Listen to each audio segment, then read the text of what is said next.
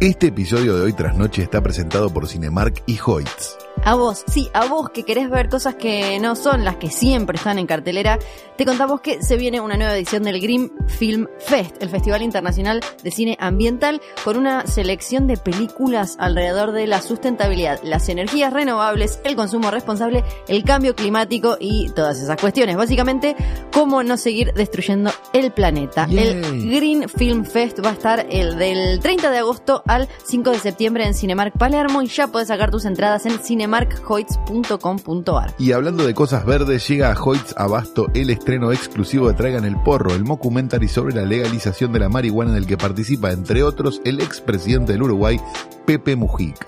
Conseguí tus entradas anticipadas en cinemarkhoits.com.ar. No te cuelgues. No, y además acordate que los miércoles tenés entradas a mitad de precio para todas las películas en todos los cines de donde, claro, Cinemark y Hoyts. Que son la misma empresa.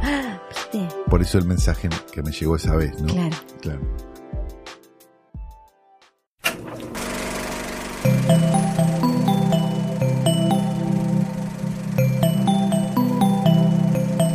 Estás escuchando Posta, Radio del Futuro.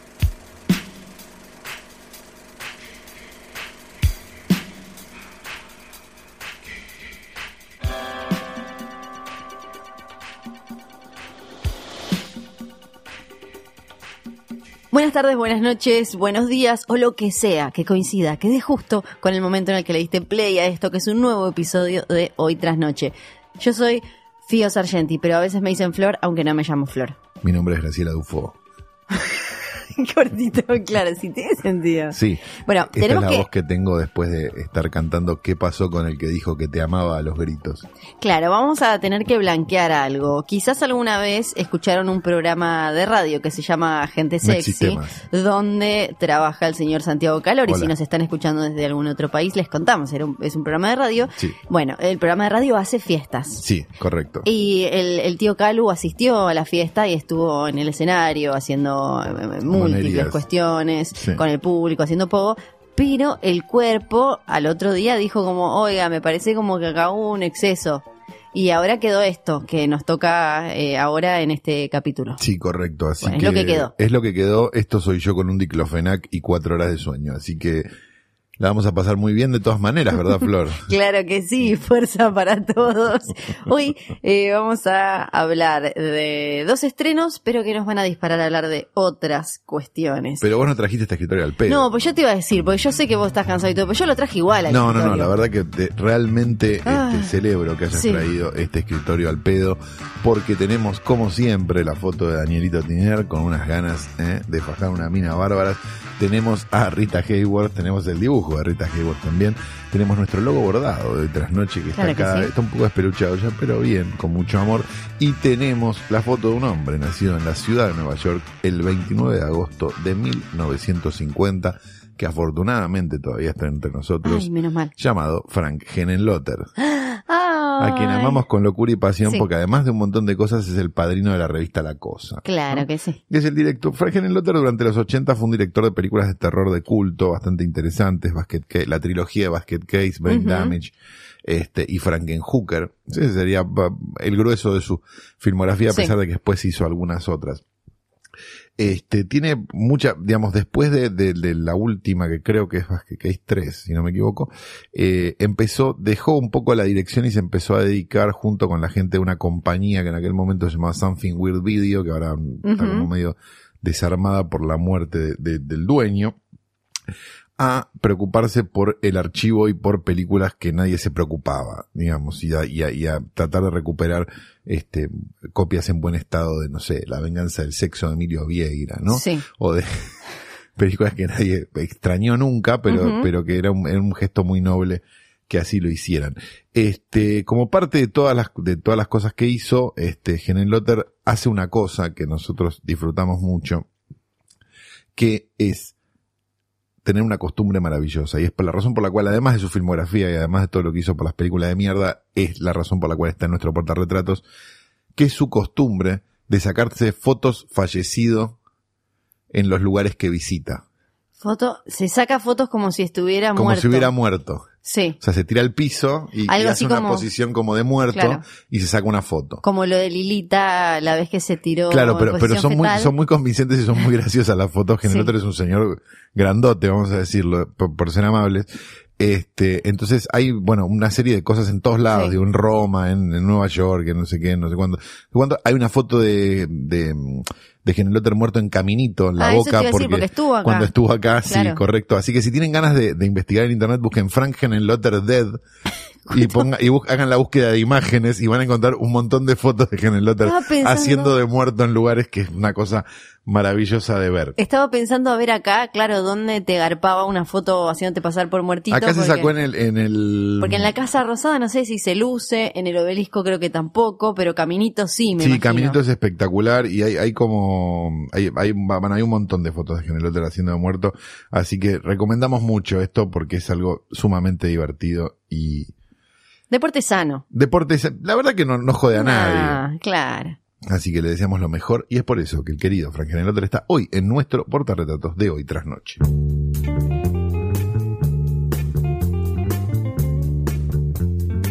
Esta semana en eh, Argentina se estrenaron, eh, esto es lo que te gusta a vos, eh, Calu, 1, 2, 3, 4, 5, 6, 7, 8, 9, 10, 11 películas. Ay, Dios mío. Yo vi dos. Yo no hay ninguna. Yo vi dos. Perdón, chiques. Una de ellas es eh, mi obra maestra. Sí, la película. ¿Querés que hagamos una pasada de todas las otras? Dale, y después hablamos de eso. Sí. Se estrenó, mira, de las 11, ¿no? Son Once. Eh, la pequeña traviesa, ¿eh? No te ilusiones, Nico, es una infantil. ¿eh? una película alemana infantil. Sí. Qué ganas de verla, ¿no? Eh, se estrenó Dulce País, una película australiana basada en una historia real en 1929 del interior de Australia. No, ya está, chupa un huevo. Se estrenó también La Otra Piel, ¿eh? una, la nueva película de Inés de Oliveira César. Aquellos Sí. que cabeceamos con las anteriores, seguramente vamos a cabecear con esta. Eh, ¿cuánto? Unos 110 minutos, ¿eh? Qué bien. Bueno, se estrenó también Charco, ¿eh? película argentina. Las vamos a nombrar todas las argentinas porque Sí. Este, así, así meten un montón de espectadores, porque las nombramos y ya con eso cumplieron su cuota de prensa. Este, se estrenó Crónicas de Galicia Mártir, eh, tengo unas Ujú. ganas de verla locas, un documental español. Eh, se estrenó también En el Cuerpo, eh, un viaje creativo de una obra de videodanza, mamita querida. Eh, se estrenó también Regreso a Coronel Vallejos, eh, también Ajá. el documental que retrata el pueblo con el que Manuel Puig construyó sus dos primeras novelas, ¿eh? Boquitas Pintadas y La traición de Rita Hayworth, muy bien. Se estrenó también de Public Image is Rotten, pero es una, una mm, proyección especial, creo. Sí, son de- de esas y también una de Elvis. Del documental, claro, del documental sobre Peel y, Sí. y Johnny Rotten, y también el documental de Elvis 68, el, el comeback special de los 50 años, Ajá. si no me equivoco. Este... Y... mm, Nada más. Ya estamos. Y Sí, las dos que... y las dos que vi. vamos a prejuzgar. Una... no, yo la vi. Yo las voy a prejuzgar.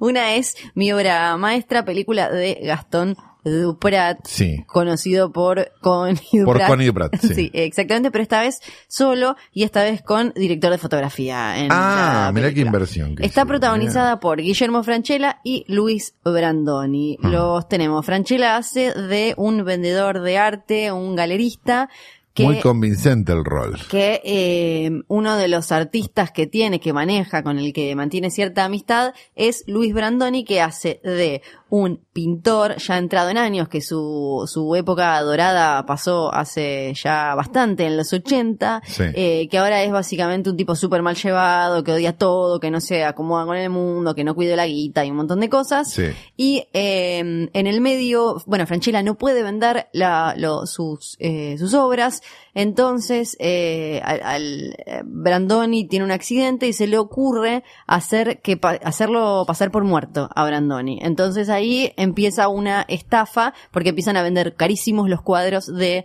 eh, Brandoni porque supuestamente estaba muerto. Está Andrea Frigerio también, que para mí es de lo mejor de la película. Me Es parece muy que buena Andrea, Frigerio. sí está teniendo como. Andrea un- Frigerio es la nueva Darín y nadie se dio cuenta. Es una buena todo. actriz, chicos. Sí, entiende cuenta, todo. claro. Y me dio ganas de ver eh, el spin-off del personaje de Andrea Frigerio que hace de una mina que maneja como un mega museo y galerías en todo el mundo. Entonces está como muy personificada con un, una peluca canosa, unos lentes locos y ropa y una oficina llena de arte moderna y qué sé yo. Y está súper bien como en el registro justo y todo. Franchella me parece que no, es, no, No no es queda con el arte, convincente. no, y además la claro. película arranca con un off suyo que la verdad es que me, me pareció medio leído, ¿viste? Cuando el off te da Sí. como muy... Porque por más que vos hagas fuerza, Sí. no vas a ser culto haciendo fuerza. Y es raro, no... no, eh, no. Para mí, otra Es cosa... bastante simple la ecuación. Me, me da la sensación de que eh, a, a mí lo que me pareció de esta película en particular, de mi obra maestra, es que eh, me hubiera gustado más si hubiera abrazado como la fal- farsa oscura y el, el humor negro desde un principio, porque la parte que yo cuento donde eh, lo hacen pasar por muerto a él, llega bastante entrada a la película. Y Claro, y antes que es una yo costumbrista. pienso, claro, yo pienso que a mí me daba la sensación viendo la, la película que por los actores que tenés, por un montón de cosas, hubiera, me hubiera encantado ver una en la que al toque se les ocurre esto y tienen que empezar a matar gente, algo medio como Danny Boyle los primeros años, Sí. viste como que ahí tienen que, algo medio de humor inglés, que tienen que arrancar a, porque en un momento ellos tienen, eh, deciden matar a un pibe que los va a delatar y qué sé yo. Me imagino que podría haber estado buenísima si al principio ellos tienen que empezar a, a cargarse gente que, que los puede denunciar y qué sé yo, y en realidad la película está durante un montón de tiempo tratando de mostrarte la relación de estos dos que es eh, muy poco creíble el, el vínculo de tipo amistad que tienen o que te tienen que te quiere plantear la película porque básicamente son la, la clásica que me parece que es medio como una La obsesión que pareja tienen dispareja. No, no, No. ah, la diferencia social y esas cosas. el- sí, en este caso sería como el chanta argentino, dos tipos de chantas distintos, el Claro. chanta culto, snob y qué sé yo, y el chanta también es eh, snob, pero en otro sentido eh, Brandoni. Pero básicamente son los dos chanta argentino. Claro, la, la pregunta es si ese costumbrismo que construyen Sí. en la primera parte de la película es un costumbrismo que, que pasa al costumbrismo. No, No, Como, a mí lo que estoy- me... Estamos para más que para costumbrismo. Igual lo vamos a hacer, que es en general la obra de Connie Duprat. ¿no? Hay, está esta cosa como de el, el, el chanta argentino super chanta y el que aparece como bueno es un, es un es boludo, te lo presenta la película como boludo. O sea, Claro. el, el tipo que los, el pibe que los eh, denuncia, te lo ponen como, hasta le dicen Boy Scout, como que es bueno, medio como un osito cariñoso Claro. total. Y Como la gente de la que se reían en televisión y abierta. el, por y el personaje de Brandoni es despreciable y eh, te lo- al final siempre te lo terminan pintando como el chanta forro, garca, mal llevado, que es querible, ¿no? Y el otro le reimporta la guita y las apariencias y demás. Eh, creo que tiene un poco menos de cinismo y acidez que las anteriores, que por ejemplo El Ciudadano Ilustre, que es la... la eh, Es la que se reían de los pueblerinos. Exactamente. Y me parece que al final termina siendo súper Que no hombre al conservadora. lado de la que se reían de un señor que no, que no era Spregelburg. Claro, a mí me Claro. sigue, me sigue pasando con eh, la- las películas de ellos que eh, me parece que se Yo no ríen entiendo de de, dónde se ríen. no con, y que no terminan Claro. teniendo una bajada constructiva, una bajada que me aporte una Pues no- mirada me, diferente. a mí no me importa si se ríen con o de. Sí. En realidad, lo, lo que me pasa es que hay algo del tono que es incómodo. Sí, O sea, porque si vos te pones desde el... Voy, a, voy a ser muy, muy, Sí. muy, este... Muy cruel en esto, pero digo, si vos, digamos, si vos sos, este... Poronga con la policía atrás, es muy fácil. sí. Eso es lo que quiero decir. O sea, desde esa prepotencia y desde ese lugar, reírse del más desprotegido es un poco ridículo. Sí, a mí me parece que... O sea, digo, re- requiere otro tipo de, mm, de, de valentía reírse Sí. de, de todo lo contrario, me parece. Sí, eh, creo que hay como una fachada medio postirónica o post-postmoderna que tiene algo así, pero en realidad lo No que nada, veo... eso no es nada. Lo que veo es costumbrismo conservador cercano a pe- pe- películas o productos de los 80, fines de los 80, principios de los 90 o una, una cosa así, solo que ahora medio como tapado por una capa de cancherismo. Pero no, no creo que De esta, Sí, no creo que este tipo de humor no, no me deja pensando algo interesante. ¿Viste? Cuando el, el humor es incómodo y pero te suma a vos, te aporta una forma de ver un tema que no tenías o algo así. Claro. Y esta me parece que no. Hay un momento en el que está eh, Franchella sentado prejuzgando gente en una plaza y me parece que eso es un poco eh, la película. Y, su, y la obra de Connie Duprat en Sí, general. es como está, y, y no es que eso te lleva a algún lado, no es que me, es una situación clave en el guion para que yo entienda su personaje. Mm. El hecho de que él se sienta en una plaza a prejugar, que es algo además que eh, se charla y se comenta un montón de, no sé, sentarte en un café y empezar a tratar de adivinar las vidas de los otros. Ajá. Pero me, me parece que tiene como esta cosa medio como de post-ironía, de estar más allá de todo y que al, al final termina siendo súper conservador. Y además tienen como una, esta obsesión con el- el- la, la- la cuestión o snob o intelectual contra eh, una, la cosa más rudimentaria o ser bueno o ser, es como, Sí, también- lo que este, la obra de Connie Pratt. Sí, es claro. como la, la, la película se, se burla de el pibe que trabaja en una ONG, se burla del empresario que no sé qué, se burla y, al- y al final, eh, y de- después me parece igual que tiene eh, a su favor algo que eh, no termina aprovechando, termina medio como abusando de eso, que es que si Franchella y Brandoni te quieren hacer reír, agarran la lista del supermercado y te hacen reír porque tienen como, eh, obviamente tienen la dinámica y todo. Sí, no, Guillermo tiene una paleta enorme. Sí, Pero es una nena. Tiene, no, pero digo, tiene pelotudo. si te quieren hacer, lo que pasa es que en una película, Sí. si a la decimoctava vez donde Franchella putea, Claro. es como, me hiciste reír la primera porque No, claramente, también tiene por- esa que es muy buena. porque el, el- el- el talento para el chiste se lo tiene, pero en una película, cinco veces, Franchella diciendo malas palabras, como, eh, o, o Brandoni es puteando. como re loca. como viejo, es como, claro, es como siempre caemos, me parece, en O sea el- que la comedia argentina tampoco tiene esperanzas después de esta semana. No, me, me, me intriga igual a ver cómo le va a ir, a ver si, eh, cómo la va a tomar el público. Bueno, vienen de Ciudadano Ilustre. Sí. Y Ciudadano Ilustre además está en Netflix. Sí, sí, sí. Así sí. que hay una chance. ¿No? Y lo del, bien. lo del director de fotografía se nota. Bueno, bien, bien, lo contrataron. Finalmente pusieron la platita esa. Bueno, bien, felicitaciones. Sí. Este, bueno, excelente. Otra semana más sin comedias argentinas buenas. No es nada grave igual, ya nos viene pasando hace un montón. ¿Qué más? También vi The Meg. Megalodón The de Meg, Meg. protagonizada por Jason Statham y dirigida por el, un señor que tiene un montón de Turtle Town, Sí, ¿no? sí, tiene películas con eh, Nicolas Cage un montón, demasiadas. es el de National Treasure, que no me acuerdo cómo se llamó acá, y em, tesoro perdido. ¿era? ¿Cómo se Sí, llamaba? el- algo, ¿En busca del tesoro perdido? En busca del tesoro perdido, puede ser, ¿eh? Eh, él tiene Rush Hour y... Fenómeno Sí, dirigió con, contra Creo que mi- eh, viendo su eh, currículum, me parece que la que más me gusta Tres es... ninjas, no, pará, eh, tiene buenas películas.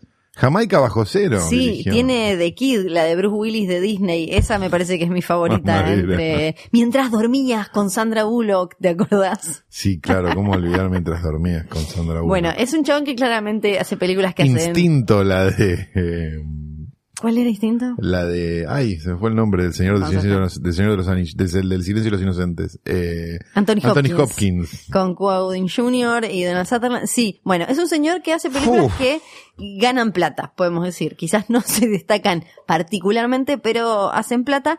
Lo loco, yo al principio no lo podía creer, es que eh, The Meg está basada en una serie de novelas. Ajá. de esas que son como tipo de literatura de aeropuerto o de verano, que Sí. son te lees rápido.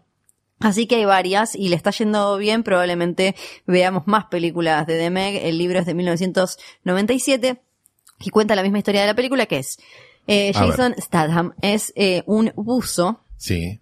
que como ya creo que lo hablamos acá, arranca con el clásico formato de el tipo, te muestran algo traumático que le pasó. El tipo es un tipo rudo, con algún talento específico para algo, en este caso es eh, ser buzo, rescatista, y Es Bruce Willis en Duro a Matar lo que me estás contando. Exacto, Bien, Y- perfecto. pero tiene un trauma que le sucedió en el pasado Ajá. que hizo que se fuera, que dejara su actividad, ahora está en otra, vive, lo tienen que ir a buscar cuando Cuando resulta- pasa algo. Eh, exactamente, cuando pasa algo. Es el, el formato Rambo. clasiquísimo, solo que esta vez con eh, este pelado y lo van a buscar A mí, perdón, Sí. pelado, pelado. A mí pelado me- con cariño. A mí me parece bueno Tatham, dentro Sí. de su limitación que es prácticamente Sí. toda. Que es muy gracioso porque hace siempre, es como el mismo personaje eternamente, solo que a veces coge un poco más, a veces un poco Claro. menos, a veces habla un poco más cerrado, como en Snatch, otras... eh, un poco menos cerrado, pero, pero, un poco menos un poquito cerrado, menos cerrado. Eh, no, no mucho más.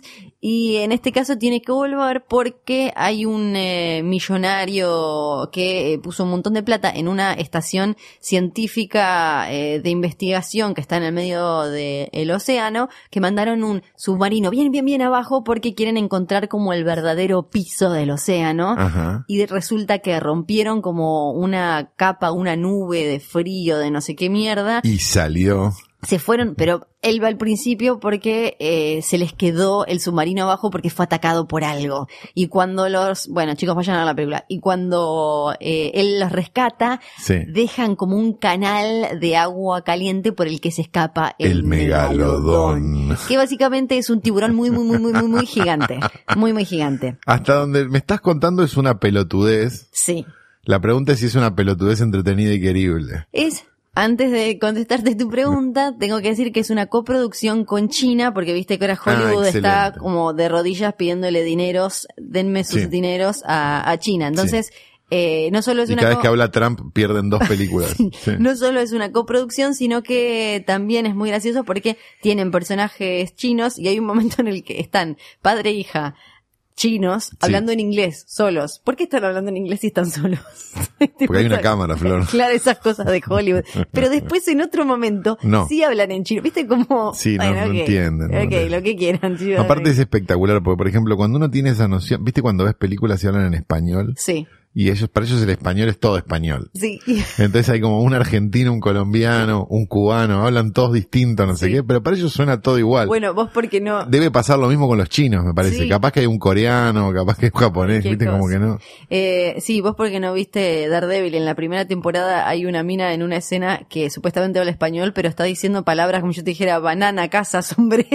Y Excelente. abajo dicen, dice que hay que invertir en no sé qué cosa y bla, bla, bla, no sé. Excelente. Bueno, volviendo a esto. Qué brutos que eh, Tienen, entonces, tiene plata china. Es de esas películas hechas como para eh, que Hollywood se, se case y se bese con la industria china.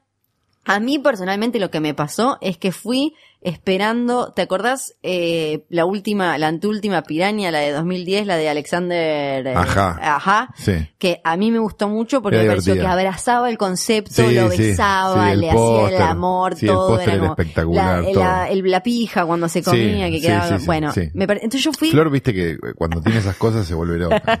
yo fui esperando eso. Fue esperando pija Flor y se encontró con megalodón y una película para 13, ¿no? Y lo que me pasó fue que eh, en- ya desde los afiches, el tráiler y toda la venta, aparecía mucho la playa, la clásica, los, el- la gente veraneando y que viene el bicho asesino, que viene de tiburón y bla, bla, bla. Tiene los 80 el bicho así. Y eh, eso aparece, tiene 10 minutos de pantalla eso, aparece al final. Sí. Y todo el principio me comí un dramón rescatista de una base Esto es como científica. esto es como me estás contando básicamente como cuando me contaste huracán categoría 5, Sí. que es fuiste a ver un huracán categoría 5 y en Y realidad el huracán pasa movie, allá sí. y acá están choreando un coso. Claro, y yo llorando en el pero yo quería una y es la que se rompe perfecto. todo. En este caso, Caíste en la trampa del exploitation, Flor. Sí. Sí. Yo, a mí me, eh, me, me encantan. Entonces, lo que me pasó en esta es que me pasé la película eh, codeando a- al señor Nicolás Cámara diciendo, Hola, Nicolás. pero no se están comiendo a nadie, no hay sangre, le decía yo muy triste. Claro. Porque además, otro drama. El megalodón tiene la boca tan grande que no le, no, no desmiembra gente. Se la come. directamente el barco entero. Ah, Entonces, se come una, se come una horca como si fuera un panchito. Es Entonces, lo que a mí me gusta de, por ejemplo, Piraña, que es que van quedando Sangre, pedacitos, claro. gore, gore, gore, dame gore. Sí. Eh, acá no está, acá eh, lo único que ves es en un momento un brazo que queda flotando, pero no vi cómo se comió eso. Y cuando se come Vos te sentís estafada porque no hubo desmembramiento. sí, cuando se come protagonistas, entre comillas, se los traga de lleno como si fueran una aceituna descarozada. Entonces, yo estaba como, chicos, yo Me vine acá. a construí un personaje 40 minutos para que se lo coman en un segundo. Claro, es como es una porquería. Viste, claro, por ejemplo, en, en Piranha, no me acuerdo si fue la de 2010 o su secuela, hay un momento en el que una mina, ¿te acordás que el pelo le queda enganchado en un, en un motor y se le va arrancando el cuero? Yo quiero eso. Claro. Yo quiero que, que no solo esté el, el megalodón atrás, sino que acá haya alguien que tenga la Los pata. huevos. Hay alguien que tenga los huevos de filmar algo así, viejo. Claro. Claro. Entonces, a mí, como consumidora de, de exploitation, de gore, qué sé yo, me parece que le falta. Pero ponele que yo soy una persona, Sí. ¿no? Que no tengo libros en mi casa, Ujú. Que, mm, este, a veces me pregunto si mamá y Se papá, pregunta. ¿no? Son, ¿Se este, habrán tocado alguna vez mamá y papá? Sí. ¿Y si serán habrán sido hermanos, mamá y papá alguna vez, claro, y ese tipo de cosas. Y me copan la Yarnado, por ejemplo. Sí. Ah, te va a encantar. Me voy a encontrar con una Yarnado con más plata. Sí, exactamente, una Yarnado con más Bueno, plata, no es un mal Un poco plan. más elegante. No es un mal no, plan, no. entonces. Es que en realidad yo, eh, para mí sí, no es un mal plan. En mi nivel de, de- a mí me gusta Orca, me gusta, bueno, después hablamos un poco más, pero eh, me, me, me pasó como quizás eh, quien pasa de eh, a el- no sé, a quien le, al quien le gusta el café de hacerse el café en la casa con café molido de no sé qué, no sé cuánto, a el de Starbucks, ponele, que es como, eh, bueno, está como, Está bien, claro, Sí, es razonable. No está pero mal, es, es, es digna, eh, dura poco, que es lo que tiene que pasar con dura estas películas. Fue lo que me- 113 minutos. Fue lo que me, me hizo no ir hoy, la verdad. 113 minutos me parece que... ¿Sabes cuánto está la entrada del cine? dije- a mí me parece dije que tiene que 100 durar. No, no, no, yo, yo te, te juro, Sí. te juro estaba en la página para sacar la entrada e ir a verla. Y vi 113 minutos y dije, esto tiene que durar 80 y, y no la saqué y no fui. Claro, bueno, pa- eh, pa- a mí me parece razonable con el- el- la, la cuestión eh, de monetaria hoy en día. ¿Qué? ¿Vos decís que si te dan media hora más de película, eh, amortizás Sí, mejor la guita? Sí, por lo pronto es, si es verano, por ejemplo, quiero media hora más de aire Entonces acondicionado. tendrías que ir a ver la flor, flor. Claro, y listo, y listo. Eso es lo que me pasó a mí con The Meg. Sí. Pero Lo sí, cual nos lleva, ajá, eso, ¿no? Ahí va. ¿Vas a decir? claro que sí. Porque eh, claramente eh, Megalodon no existiría Mm. si hace muchos años alguien no hubiera agarrado conceptos que estaban eh, considerados eh, de, de cine de bajo presupuesto, que manejaba solo gente como el señor Roger Corman, nos ponemos de pie, Sí. y lo hubiera llevado al mainstream. Exactamente, no, y, digamos, y que hubieran existido películas como King Kong, si vamos al caso. Claro, sí. ¿No? Digo, La tradición exacto, la, la, la noción, eh, me parece de- del, del enorme espectáculo que era el cine, ¿no? Digamos, había como esa idea de, que se fue después iterando a lo largo de los años de un montón de formas, pero digo, el, el primer gran espectáculo de ese tipo, creo, si no me equivoco, fue King Kong, digamos, ¿no? 1933. 33, claro, exacto. Sí. Este, mm, que tenía como esa cosa de, bueno, el cine te puede dar esto también, un mono colgado en un edificio agarrando una rubia, no se entiende muy bien Sí. si- cómo se la va a coger, bueno, ese tipo de cosas que eh, eran súper interesantes y eran parte de esa época. Después Sí. los 50 lo que trajeron, me parece, fue la parte, la, la pata japonesa, lo- lo que Kaijus. es el kaiju, claro, el kaiju. Eiga, que lo que hace básicamente es jugar con un miedo muy propio del japonés Ujú. digamos, la, la, la Godzilla existe y la gran parte de los superhéroes japoneses, tipo Sí. Ultraman o Ultra 7, existen porque ellos venían de la bomba atómica y no tenían claro todavía cuáles eran los efectos de esa mutación en, las personas, digo, que qué era lo que podía pasar si efectivamente este, esa energía nuclear que había sido tirada en, en- en Hiroshima y Nagasaki y demás podía generar cosas como Godzilla. O sea, Godzilla dentro de la mentalidad japonesa de la época era una posibilidad. Claro, una representación mega gráfica y bastante lineal de los miedos.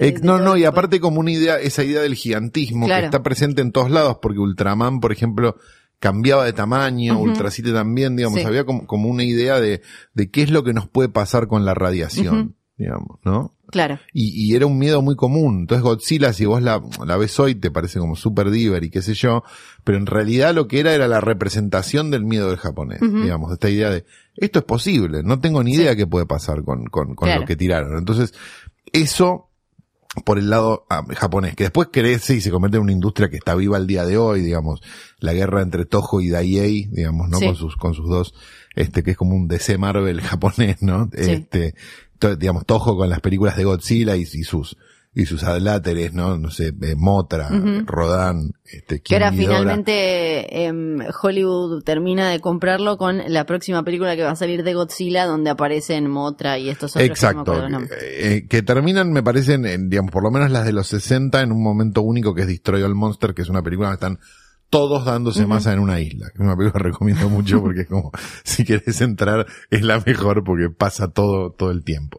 Y Daiei, que era un estudio, este, japonés también de aquel momento, que tenía a Gamera, la tortuga Sí. gigante. Gamera es espectacular. A mí, en lo personal, me gusta más Gamera que Godzilla porque es tan ridículo el plan que es espectacular. Si nunca vieron una película de Gamera, les recomiendo mucho. Una que es buena en serio, que se llama Gamera Guardián del Universo, Gamera Guardian of the Universe, este, que es del noventa y tantos, 95, 96, que está buena en serio. Sí, O sea, si, si entienden la noción de una tortuga, sí, ¿sí? Que para ir de un lugar a otro, se, viste las tortugas se meten dentro de la caparazón. sí. Bueno, se mete dentro del caparazón, empieza a girar y vuela como un frisbee. Si ustedes pueden superar eso, Perfecto, sí.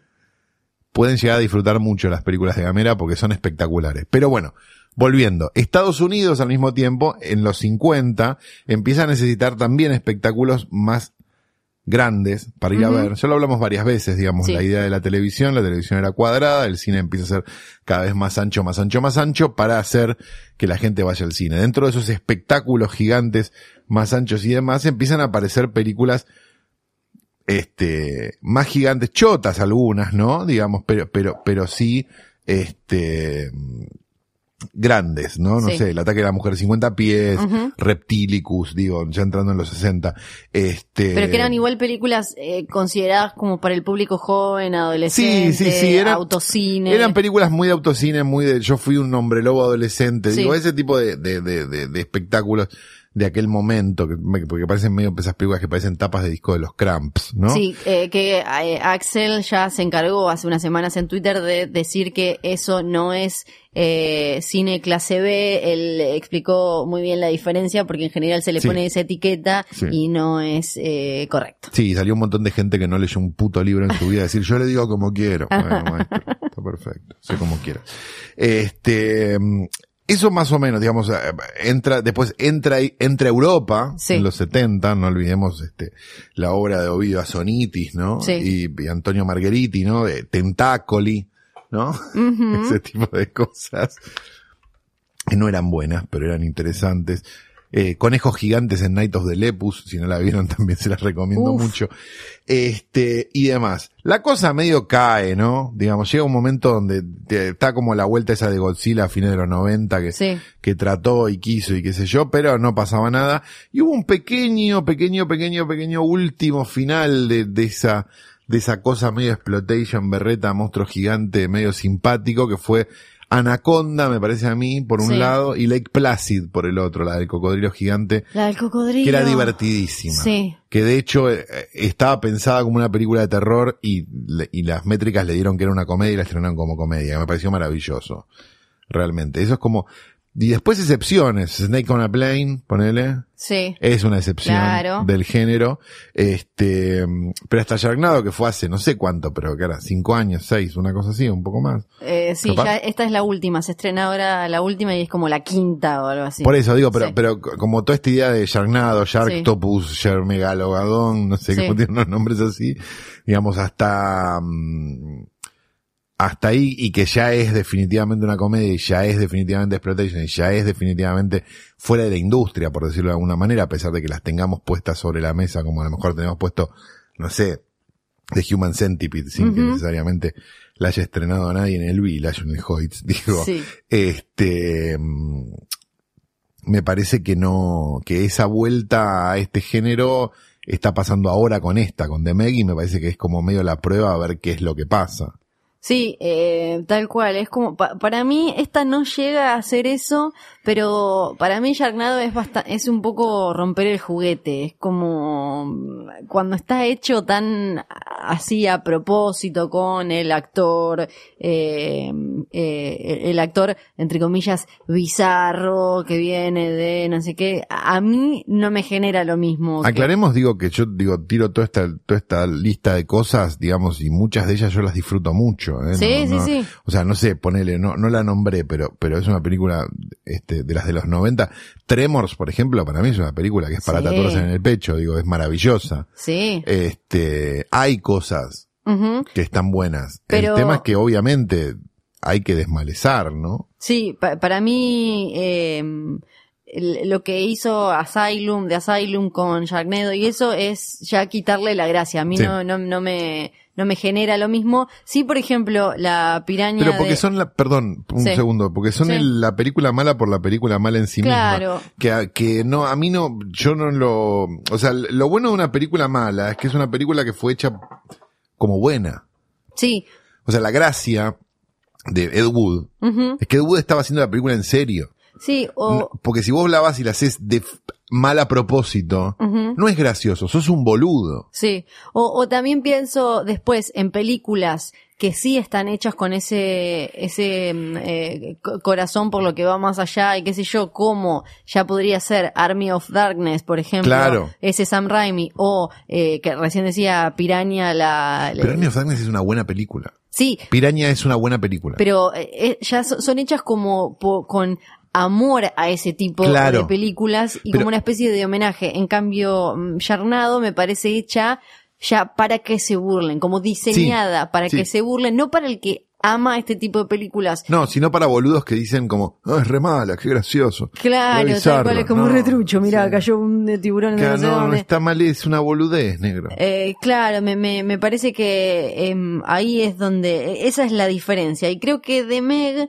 queda medio en, en, el, en la mitad de todo. Como que está hecha para que le pueda gustar a todos. Al que va buscando a mí, que yo buscaba un poco más de sangre. Al que ve Yarnado porque dice como, ah, mira, re ridículo, qué sé yo. Eh, está como, es medio eh, ahí. Una de mis favoritas que no mencionaste es Orca la ballena asesina Oh, excelente. donde hay una orca que tira una casa, ¿te acordás? Sí, Yo me acuerdo, me acuerdo de tener, no sé, cinco años y verla y como, vivir cerca de las "Ah". orcas. Claro, obviamente. Eso es en serio. Eh, he, he visto, bueno, sí, te- Flor me mandó un video de YouTube el otro día que decía, este, orca se come, ¿cómo era? No me acuerdo. cinco orcas se comen a ballena bebé. Sí, me mandó un video y me dice, soy uno de los nenes. Porque esto es real. Hay un montón de nenes. Mi vieja me sacó del colegio para ir a ver. A ver eh, cómo se comían una cómo se sí. comían a la ballena bebé. no sé, más Winterbone no puede ser. Y me acuerdo de Orca, me encantaba, que Orca es claramente eh, descendiente de tiburón, porque eh, algo que siempre dijo Corman, eh, Roger Corman, es que em, Spielberg y después George Lucas le cagaron básicamente la carrera, porque agarraron lo que él explotaba y este cine que era considerado como para eh, jóvenes, adolescentes y qué sé yo, y lo llevó al mainstream, lo llevó a, a Hollywood, digamos, a, a la primera línea de las cuestiones y se le cagó el curro. No sé si, me acuerdo de leer entrevistas, creo que él llegó a hablar con ellos, ¿no? Como diciéndole como, eh, muchachos, me cagaron la carrera, porque él también era como un poco padrino de algunos, bueno, de Puede, ser- puede que sí, igual eh, Roger se le hizo caber a Spielberg, porque cuando Spielberg sacó este Jurassic Park, Roger se apuró y sacó Carnosaurus Park, no sé si la viste, pero es espectacular. es un dinosaurio de goma, de Sí. esos que compras en el 11.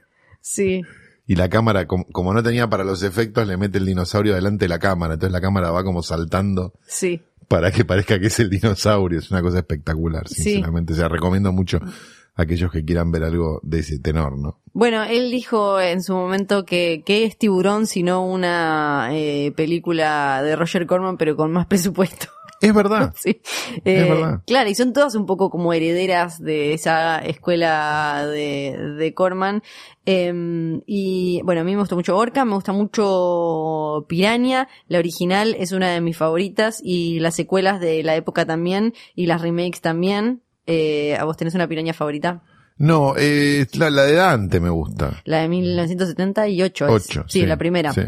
Sí, después hay una, hay una que está Mila Las de acá están buenas igual, son Sí, divertidas. Sí, a esas eh, me gustaron mucho. Hay una que es, creo que es tipo Piraña 2 o 3 que está Mila Kunis de chiquita, Sí. Como en el 80 y algo. Eh, Orca, la ballena asesina, me parece fabulosa. Hay una, hace no tanto tiempo, estas de tiburones, que esa me gustó bastantito. La noche de los tiburones creo que se llama. La- ya te digo. Porque la diferencia de Piraña 1 y la Piraña 2 es que en la Piraña 1 no volaban y en la segunda volaban, si no me equivoco.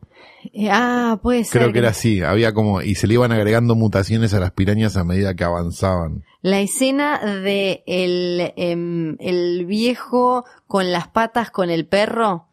Es increíble, que está con, Ah, sí. que está en el muellecito. Sí. Es, esa es una de mis favoritas. Y acá estoy viendo una que no vi, que se llama Pirañaconda, Bien. que me dan ganas de como- verla, porque me parece que podría llegar a ser lo mejor de ambos mundos, ¿no? Algo, entre lo que más me gustó de, de Meg es el final, spoiler alert, si no lo vieron chicos, porque eh, Statham le abre la panza al megalodón No. y como empieza a salir tanta sangre, se acercan todos los tiburones que andaban dando vueltas por ahí y se lo empiezan a comer. Esa resolución sí me gustó. Y Bien. hace poco, no me puedo acordar el nombre, em, hace unos años hubo una que era tipo La Noche de los Tiburones o una cosa así, que eran unos pibes que se iban, como yo dijera, al tigre y de golpe eh, había un montón de...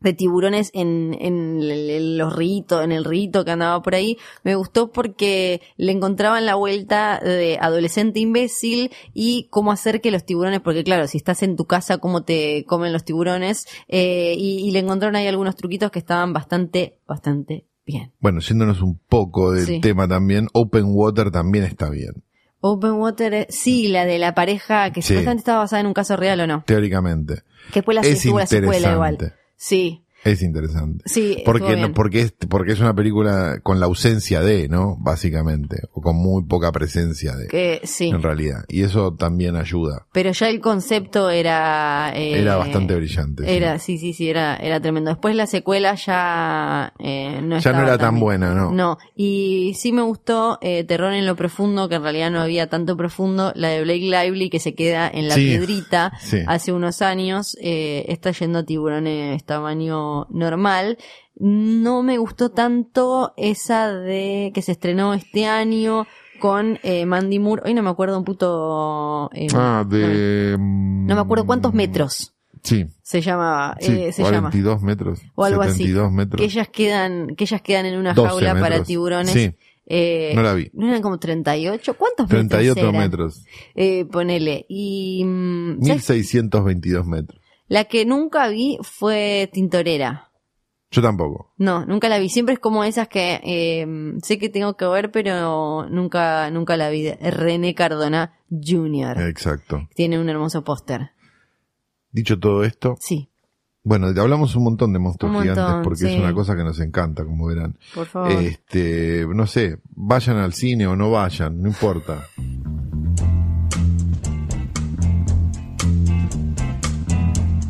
Novena fueguina más importante de todos los tiempos.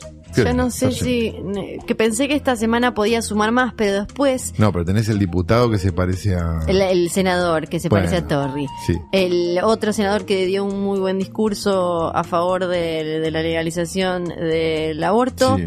Pero esta semana yo sospechaba que iba a bajar porque la otra senadora Fueguina, Sí. em, La que votó, la evangelista. la percha, Sí. eh, faltó y no ayudó a dar quórum para el tema de Cristina. No. Eh, así que yo ya sabía que iba, eh, iba a venir muy abajo, entonces hoy tampoco preparé nada, por eso. Ah. Bueno. O sea que, digamos, te llevas como por un tema de éxito. Digamos, Claro. Si fuera una fueguina más famosa, ponele, te vendrías con algo preparado. Básicamente eh, hay que esperar a que pase esta temporada de fueguinos ca- candentes, de fueguinos trending topics, para ver si la semana que viene traigo algo preparado para este espacio. Vos entendés que yo anoche canté, por ejemplo, me dice que venga de Cheto porque quiere arrancar y estoy acá. Está bien, no hay una puta película, ok, te la tomo. Soy como el que, como el del video de Nicole, ¿no? Que dice, Sí. yo también soy un boludo, estoy acá, pero a quién no le gusta mirar un culo. Bueno, lo mismo. Sí. Así que es momento de que vos me presentes a mí, Flor. Y sí, porque no va a quedar otro, te voy a tirar la pelota a vos. Sí, perfecto. Así, entonces con más olor a cigarrillo, alcohol, a sudor No humano. se fuma más acá, ¿eh? No fumes más, ¿eh? El cenicero está pegado a la mesa porque me lo robaban, pero no, no, no se usa más. a orín, a Sí, todo tipo de líquido y jugo corporal, propio, ajeno, de miles de personas, de cantantes populares, de conductores.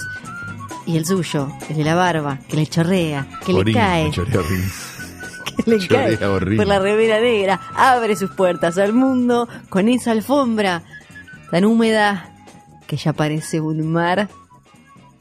El videoclub del tío Calu. Hola, sí. bienvenidos a mi videoclub, ¿qué tal? El orín es mío. ¿eh? Sí. Ah, menos mal que lo admitís, Sí, porque vez. viste que cuando usás jogging algo queda siempre. Sí. Y Sí, a veces yo es soy, sí, yo soy muy de usar el jogging gris, no tanto el negro que disimula más. Yo no sé cómo eh, no, no les da súper miedo a los eh, varones usar jogging e ir al baño porque siempre le quedan gotitas Sí. y se hacen los que no, no, es cuando me lavaba las manos. No, sabemos que No, no, no, es meo. Eso Es meo. Mira, Vamos a blanquearlo. o sea, si, si, si miran mi jogging ahora, bueno, eh, tengo una recomendación de una película nueva que yo supongo que no se va a estrenar. Y si se estrena, la verdad, bueno, hablaremos de ella oportunamente. Este, que es la película nueva de Bart Layton. Si ustedes no saben quién es Bart Layton, ¿Quién es? se los voy a contar. Por favor. Eh, Bart Layton es el director de un documental que a mí y creo que a nosotros, digamos, A ver. nos gusta mucho, que se llamaba y se llama Sí. The Imposter. Sí, Bien, el impostor. exacto. Una película maravillosa de 2012 y esta Sí. es su primera película narrativa, basada en hechos reales, entre comillas o no entre comillas, no queda Bien. muy claro.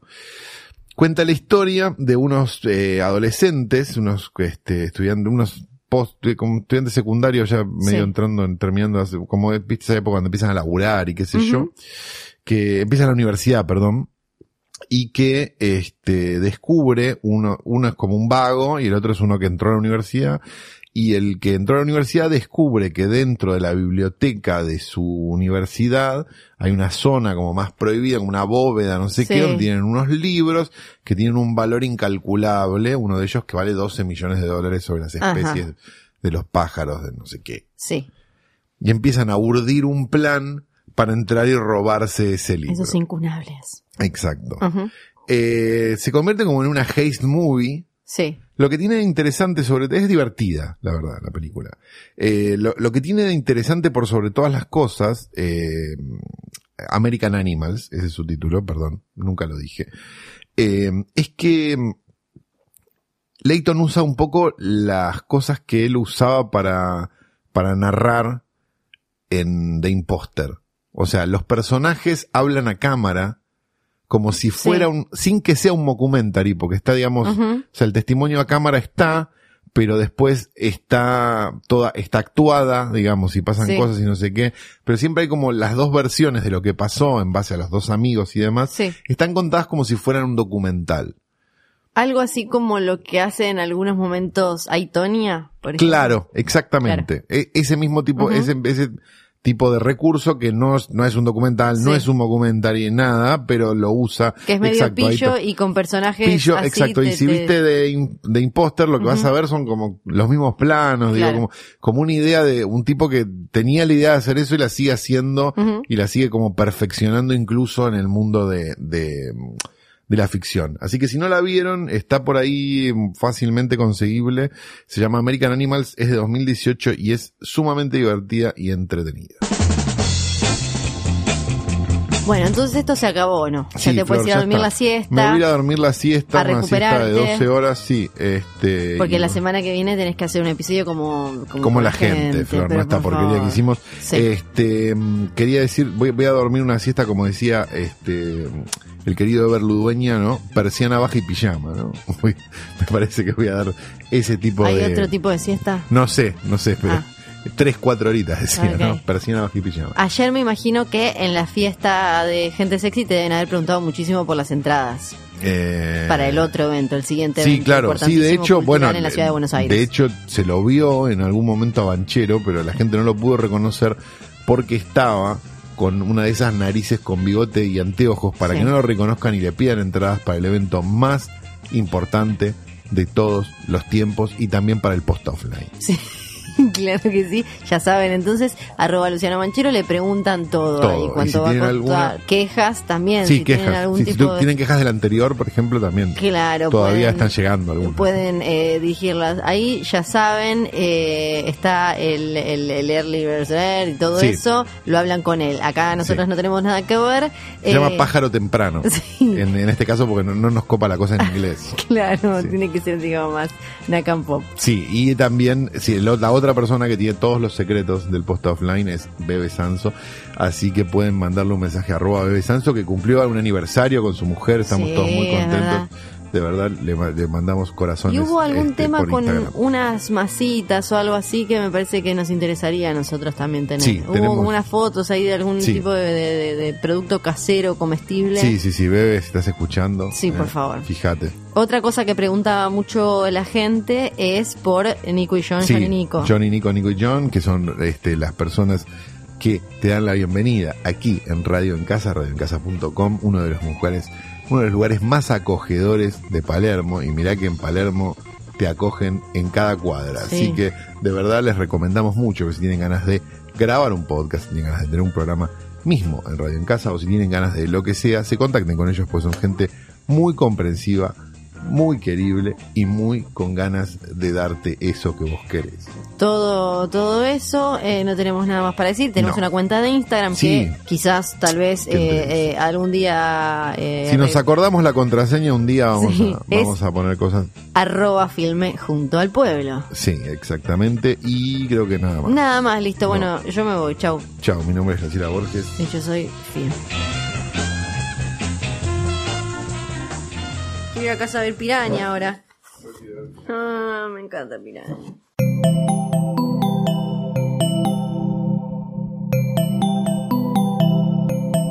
Estás escuchando Posta, Radio del Futuro.